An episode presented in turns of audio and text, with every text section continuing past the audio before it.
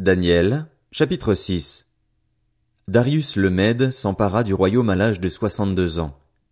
Darius trouva bon d'établir sur le royaume cent vingt administrateurs qui devaient être répartis dans tout le royaume. Il mit à leur tête trois responsables, parmi lesquels figurait Daniel, afin que les administrateurs leur rendent des comptes et que le roi ne subisse aucun dommage. Daniel se montrait supérieur aux autres responsables et aux administrateurs parce qu'il y avait en lui un esprit extraordinaire le roi pensait à lui confier la responsabilité de tout le royaume. Les responsables et les administrateurs cherchèrent alors une occasion d'accuser Daniel en rapport avec les affaires du royaume. Cependant, ils ne purent trouver aucune occasion de le faire, aucune faute de sa part, parce qu'il était fidèle et qu'on ne trouvait chez lui ni négligence ni faute.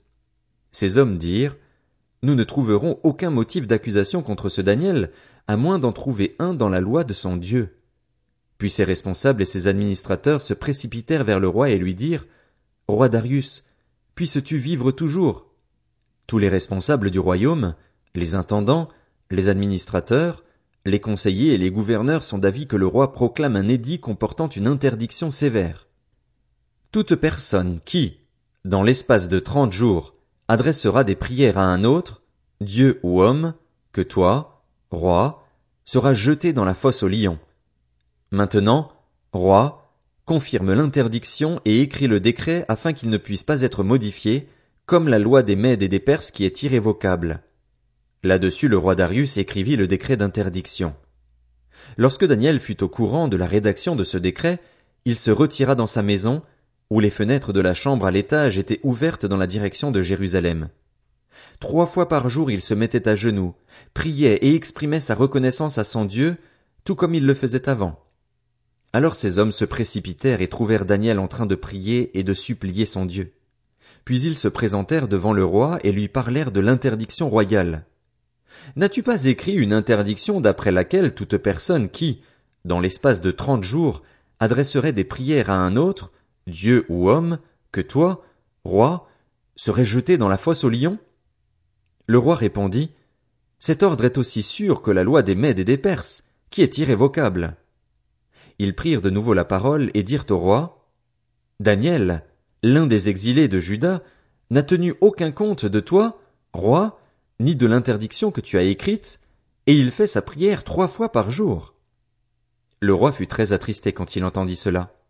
Il prit à cœur de délivrer Daniel et jusqu'au coucher du soleil il s'efforça de le sauver.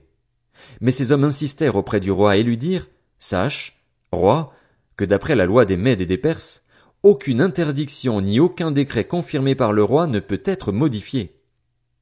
Alors le roi donna l'ordre de faire venir Daniel et de le jeter dans la fosse au lion. Le roi dit à Daniel, Que ton Dieu, que tu sers avec persévérance, veuille te délivrer. On apporta une pierre et on la plaça sur l'ouverture de la fosse. Le roi y apposa l'empreinte de son anneau et de l'anneau de ses hauts fonctionnaires afin que rien ne puisse être modifié pour Daniel. Le roi se rendit ensuite dans son palais. Il passa la nuit sans manger, sans faire venir de danseuse devant lui et sans parvenir à trouver le sommeil. Le roi se leva tôt le matin, avec l'aurore, et se précipita à la fosse au lion. En s'approchant de la fosse, il appela Daniel d'une voix triste et lui demanda Daniel, serviteur du Dieu vivant, ton Dieu que tu sers avec persévérance a-t-il pu te délivrer des lions? Daniel répondit au roi. Roi, puisses-tu vivre toujours? Mon Dieu a envoyé son ange et fermé la gueule des lions. Ils ne m'ont fait aucun mal, parce que j'ai été trouvé innocent devant lui. Devant toi non plus, roi, je n'avais rien fait de mal. Le roi fut alors tout heureux et ordonna de faire sortir Daniel de la fosse. Daniel fut retiré de la fosse. On ne trouva aucune blessure sur lui, parce qu'il avait eu confiance en son Dieu. Le roi ordonna que les accusateurs de Daniel soient amenés et jetés dans la fosse aux lions avec leurs enfants et leurs femmes. Avant qu'ils ne soient parvenus au fond de la fosse, les lions les attrapèrent et brisèrent tous leurs os. Après cela, le roi Darius écrivit à tous les peuples, à toutes les nations, aux hommes de toutes langues qui habitaient tout l'empire, que la paix vous soit donnée en abondance. J'ordonne que, dans toute l'étendue de mon royaume, on ait de la crainte et un profond respect pour le Dieu de Daniel. En effet, il est le Dieu vivant et il subsiste éternellement. Son royaume ne sera jamais détruit et sa domination durera jusqu'à la fin. C'est lui qui délivre et qui sauve, qui accomplit des signes et des miracles dans le ciel et sur la terre. C'est lui qui a délivré Daniel de la griffe des lions. Daniel prospéra sous le règne de Darius, c'est-à-dire de Cyrus le Perse. Daniel, chapitre 7 La première année du règne de Belshazzar sur Babylone, Daniel fit un rêve. Des visions se présentèrent à son esprit pendant qu'il était sur son lit. Ensuite il mit ce rêve par écrit et en raconta les points principaux. Daniel commença son récit. Je regardais pendant ma vision nocturne, et voici que les quatre vents du ciel ont fait irruption sur la grande mer. Quatre bêtes énormes sont sorties de la mer, différentes les unes des autres. La première ressemblait à un lion et avait des ailes d'aigle. Pendant que je regardais, ses ailes ont été arrachées. Elle a été soulevée de terre et mise debout sur ses pattes, comme un homme, et un cœur d'homme lui a été donné.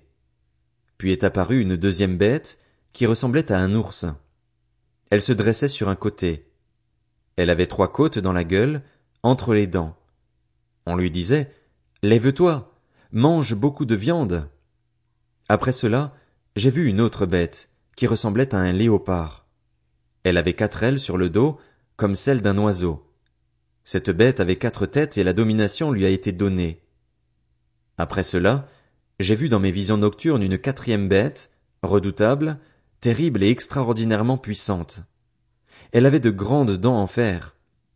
Elle mangeait, brisait et piétinait ce qui restait. Elle était différente de toutes les bêtes précédentes et avait dix cornes. Je regardais les cornes et j'ai vu une autre petite corne sortir du milieu d'elle. Trois des premières cornes ont été arrachées devant elle. Sur cette corne, il y avait des yeux pareils à ceux d'un homme et une bouche qui parlait avec arrogance. Pendant que je regardais, on a placé des trônes et l'ancien des jours s'est assis. Son vêtement était aussi blanc que la neige et les cheveux de sa tête pareils à de la laine pure. Son trône était de flammes et ses roues étaient un feu dévorant. Un fleuve de feu coulait et sortait de devant lui. Des dizaines de milliers le servaient et des centaines de millions se tenaient debout devant lui. Les juges se sont assis et des livres ont été ouverts. J'ai alors regardé, à cause des paroles arrogantes que prononçait la corne. Pendant que je regardais, la bête a été tuée. Son corps a été détruit et livré au feu pour être brûlé. Les autres bêtes ont été dépouillées de leur pouvoir, mais une prolongation de vie leur a été accordée pour un certain temps. Pendant que je regardais dans mes visions nocturnes, quelqu'un qui ressemblait à un fils de l'homme est venu avec les nuées du ciel. Il s'est avancé vers l'ancien des jours et on l'a fait approcher de lui. On lui a donné la domination, la gloire et le règne, et tous les peuples, les nations et les hommes de toute langue l'ont servi. Sa domination est une domination éternelle qui ne cessera pas et son royaume ne sera jamais détruit. Moi, Daniel, j'ai eu l'esprit troublé au plus profond de moi et mes visions m'ont terrifié. Je me suis approché de l'un de ceux qui se tenaient debout et lui ai demandé de me révéler la vérité à propos de tout cela. Il m'a répondu en me faisant connaître l'explication. Ces quatre bêtes énormes, ce sont quatre rois qui surgiront de la terre. Cependant, les saints du Très-Haut recevront le royaume et ils le posséderont éternellement, d'éternité en éternité.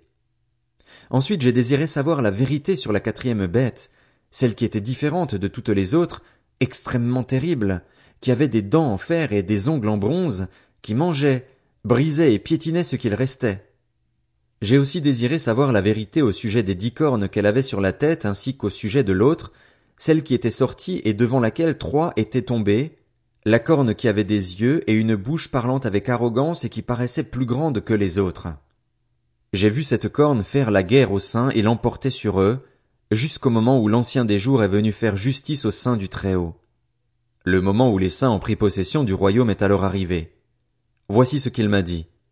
La quatrième bête, c'est un quatrième royaume qui existera sur la terre, différent de tous les royaumes.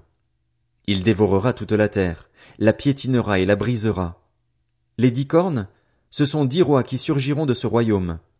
Un autre surgira après eux. Il sera différent des premiers et abaissera trois rois. Par ses paroles il s'opposera au Très-Haut. Il opprimera les saints du Très-Haut et projettera de changer les temps et la loi. Les saints seront livrés à son pouvoir pendant un temps, deux temps et la moitié d'un temps. Puis le jugement viendra et on lui retirera sa domination. Elle sera définitivement détruite et anéantie. Le royaume, la domination et la grandeur de tous les royaumes présents sous le ciel seront donnés au peuple des saints du Très-Haut. Son règne est un règne éternel et tous les dominateurs le serviront et lui obéiront. Ici prend fin le message. Moi, Daniel, j'ai été si terrifié par mes pensées que j'en ai changé de couleur. J'ai gardé cette parole dans mon cœur. Daniel, chapitre 8 La troisième année de règne de Belshazzar, moi, Daniel, j'ai eu une vision après la première que j'avais eue. Dans cette vision, j'ai vu que je me trouvais à Suse, la capitale, dans la province d'Elam. Dans la vision, j'ai vu que j'étais près du fleuve Oulaï. J'ai levé les yeux et regardé. Un bélier se tenait devant le fleuve et il avait des cornes. Ses cornes étaient hautes. L'une était plus haute que l'autre, mais c'était la plus haute qui avait poussé la dernière. J'ai vu le bélier frapper avec ses cornes vers l'ouest, le nord et le sud. Aucun animal ne pouvait lui résister et il n'y avait personne pour délivrer ses victimes de son pouvoir. Il faisait ce qu'il voulait et il est devenu grand. Pendant que je regardais attentivement, un bouc est arrivé de l'ouest, parcourant toute la surface de la terre sans toucher la terre. Ce bouc avait une corne impressionnante entre les yeux. Il est arrivé jusqu'au bélier qui avait des cornes et que j'avais vu se tenir devant le fleuve, et il a foncé sur lui dans toute l'ardeur de sa force. Je l'ai vu s'approcher du bélier et manifester son amertume contre lui. Il a frappé le bélier et lui a brisé les deux cornes sans que le bélier n'ait la force de lui résister. Il l'a jeté par terre et l'a piétiné, et il n'y a eu personne pour délivrer le bélier de son pouvoir. Le bouc est devenu très grand, mais, lorsqu'il a été puissant, sa grande corne s'est brisée. Quatre grandes cornes ont poussé à sa place, aux quatre coins du ciel. De l'une d'elles est sortie une petite corne. Elle a beaucoup grandi vers le sud, vers l'est et vers le plus beau des pays. Elle a grandi jusqu'au niveau des corps célestes. Elle a fait tomber par terre une partie de ses corps et des étoiles, et elle les a piétinés. Elle a grandi jusqu'au niveau du chef de l'armée. Elle lui a enlevé le sacrifice perpétuel et a bouleversé les fondations de son sanctuaire. L'armée lui a été livrée avec le sacrifice perpétuel à cause de la transgression. La corne a jeté la vérité par terre et réussi dans ses entreprises. J'ai entendu un saint parler et un autre saint dire à celui qui parlait Jusqu'à quand durera cette vision à propos du sacrifice perpétuel et de la transgression dévastatrice? Jusqu'à quand le sanctuaire et l'armée seront-ils livrés au piétinement? Et il m'a dit, encore deux mille trois cents soirs et matins, puis le sanctuaire sera purifié. Tandis que moi, Daniel, j'avais cette vision et que je cherchais à la comprendre, quelqu'un qui avait l'apparence d'un guerrier se tenait en face de moi. J'ai entendu la voix d'un homme au milieu du fleuve Oulaï. Il a crié Gabriel, fais comprendre à celui-ci ce qu'il a vu. Il est alors venu près de l'endroit où je me trouvais. Terrifié à son approche, je suis tombé le visage contre terre. Il m'a dit Sois attentif, fils de l'homme, car la vision concerne le moment de la fin. Pendant qu'il me parlait, j'étais plongé dans une profonde torpeur, le visage contre terre. Il m'a touché et m'a fait me tenir debout là où je me trouvais. Puis il m'a dit, Je vais te faire connaître ce qui arrivera au terme de la colère, car il y a un moment fixé pour la fin. Le bélier que tu as vu et qui avait des cornes, ce sont les rois des Mèdes et des Perses. Le bouc, c'est le roi de Grèce. La grande corne entre ses yeux, c'est le premier roi. Les quatre cornes qui l'ont remplacé, une fois qu'elle a été brisée, ce sont quatre royaumes qui surgiront de cette nation, mais sans avoir autant de force qu'elle. À la fin de leur règne, quand les pécheurs auront mis le comble à leur révolte, un roi au visage dur et expert en énigmes surgira. Sa puissance grandira, mais non par sa propre force. Il accomplira d'extraordinaires dévastations. Il réussira dans ses entreprises. Il détruira les puissants et le peuple des saints. Grâce à son habileté, il réussira dans ses manœuvres trompeuses, et il aura le cœur rempli d'arrogance.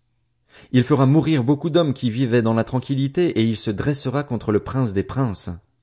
Cependant, il sera brisé sans aucune intervention extérieure. Ce que tu as vu à propos des soirs et des matins et qui t'a été dit est vrai. Quant à toi, tiens cette vision cachée, car elle concerne une époque éloignée. Moi, Daniel, je suis resté affaibli et malade durant plusieurs jours. Puis je me suis levé pour m'occuper des affaires du roi, mais j'étais effaré à cause de la vision et je ne la comprenais pas.